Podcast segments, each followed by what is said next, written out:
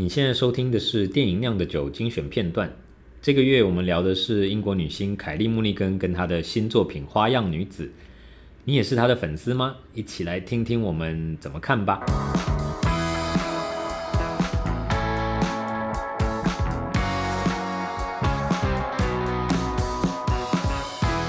最近因为刚看完《花样女子》，嗯，然后刚刚讲说 Netflix 前。几天又上线一部叫做《古堡》，嗯嗯，古时候的宝藏，嗯，然后他演一个呃有钱的病恹恹的的寡妇，嗯，然后年轻年轻妈妈，然后他就聘了呃那个罗夫·范恩斯演的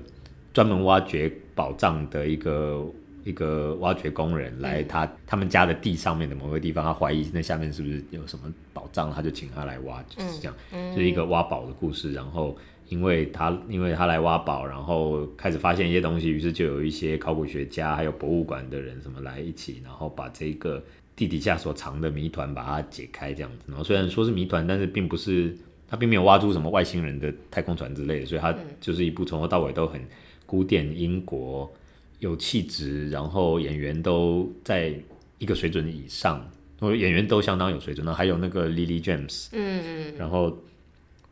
顺顺的看完的一部片。然后可是，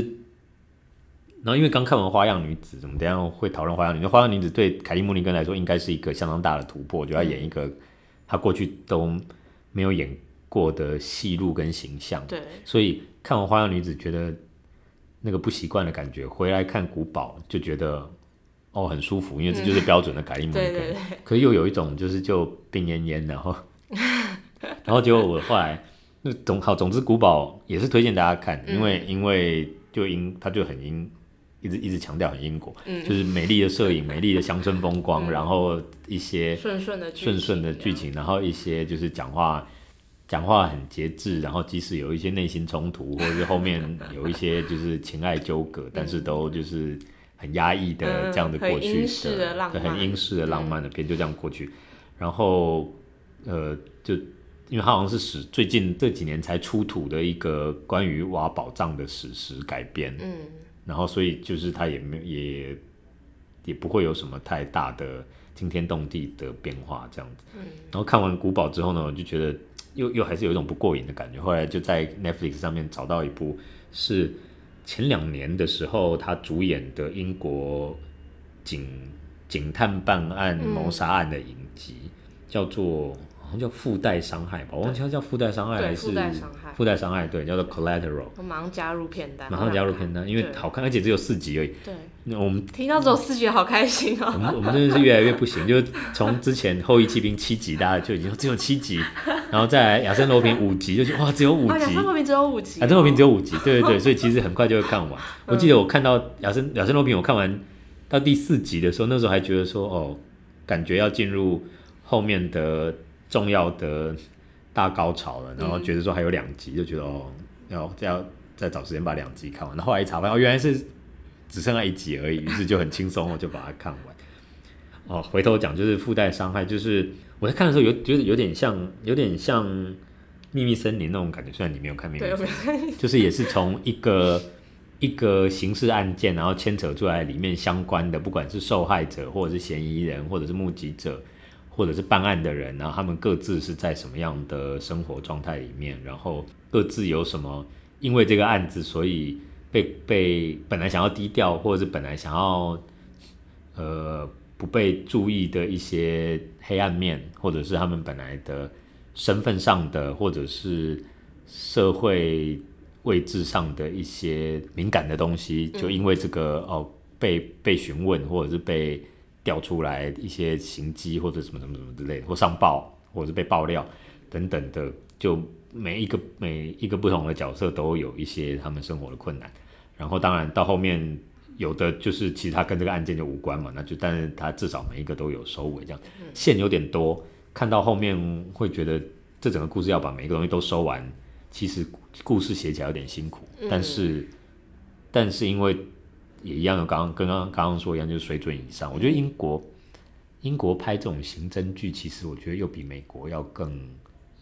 有一种稳定的品质，我不知道怎么说。嗯，比较严谨吗？哎，对，有就这个也有可能，或者他们的他们他们比较不会有太多那种呃 CSI 那种耍帅的东西，或者是太太对，就觉得他们好像比较会拍这种比较沉稳一点的办案的东西。然后整部看完下来之后，然后凯伊·穆尼根的角色就是个刚升上一个职位，然后办一个新案子的一个热血，但是又不是那种冲动，而是蛮聪明的一个。女警探这样子，嗯、然后就觉得哎、欸，这这就很好看。我那时候听完燕托推荐，我立马加片单，然后晚上要来看。对，就觉得他演警探，今晚就来看。没错，下下个月就可以再来聊这一部。真的。凯莉·穆尼根，你你觉得你有办法讲出你觉得他过去演的哪一部片里面的角色你最喜欢吗？或者哪一部片的片子本身也是名人教育？名人教育。你还有印象他在里面是什么样的？什么样的喜欢，或者说那部片给你的感觉？我想一下要怎么讲，这部片我。我其实那时候，因为我我虽然我很喜欢看电影，可是只要是老师在课堂上放电影这件事，我不知道为什么本能性的很抗拒，是。就是觉得为什么我要在教室看电影，而且就是就是那个状态，你就是没有办法专心。但是意外的那部片就完全吸引我的目光，然后我那一次就难得很认真把那部电影看完，然后后来又又在每次想到就觉得好想再看一次哦，就会一直重看一直重看，然后我很喜欢那种。可能跟我那时候高高中生的状态很像，就会觉得很不想要被困在这个升学体制之下，然后为什么要一直念书啊？干嘛？明明就知道自己想要干嘛了的那种状态很像。然后他在里面就演一个比较叛逆，跟同才生比起来比较叛逆，然后又相对比较成熟。然后最后他以为踏入一个，他以为他得到了一个跟。跟他同同才比起来没有的机会那种感觉，好像有一个希望，对，期很期待那种感觉，就最后发觉是发觉是一场骗局。嗯，然后我就很喜欢这个故事设定，而且它里面那个服装造型就会让我觉得我有印象，他的服装很厉害，很适合他。因为一样名媛教育哇，多久以前的片呢？名媛教育算一下是不啦不啦，是不是有快十年前了？二零零九嘞，十二年前了。对，然后我记。我因为我也是那时候看的，所以老实说印象模糊了。嗯，我没有那么确定我对他的疑问，现在再看一次还会不会有？但是我那时候看的疑问是觉得他在讲一个向往的艺文或者是文学圈或者是这种艺术的文青生活的一个早熟的小女孩嘛，然后被一个中年的看起来像是在这个圈子里面的男子，那他们发展出了一个。有点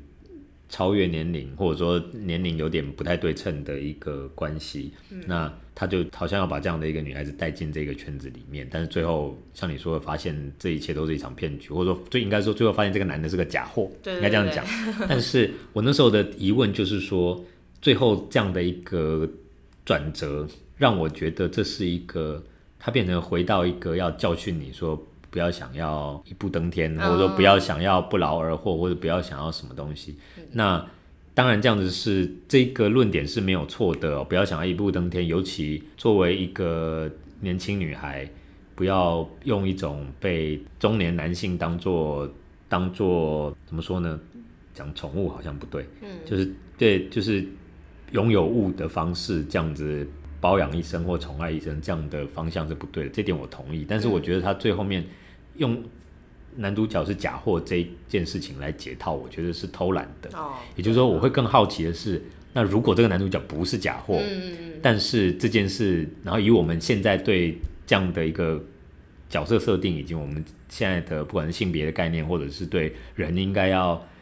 呃，有自就独立自主啊，要自己自己养活自己啊，或什么之类的这这些概念去看这样的一个，可是因为他的男伴不是假货，然后就是可以让他衣食无余的当一个纯粹的享受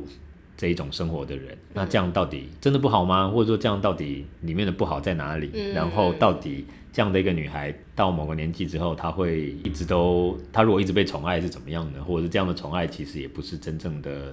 应该要有的人的关系，或者是男女关系，等等等，就是我我我我那时候就觉得哦，如果如果这个故事敢往那个方向继续写下去，然后有办法讨论出一些东西的话，会更精彩。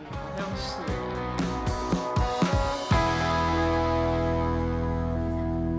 每个月的第一个礼拜三，订阅会员可以在酿电影网站收听完整版，其他读者可以在酿电影的脸书和 IG 收听精选片段。别忘了追踪、按赞和订阅酿电影哦。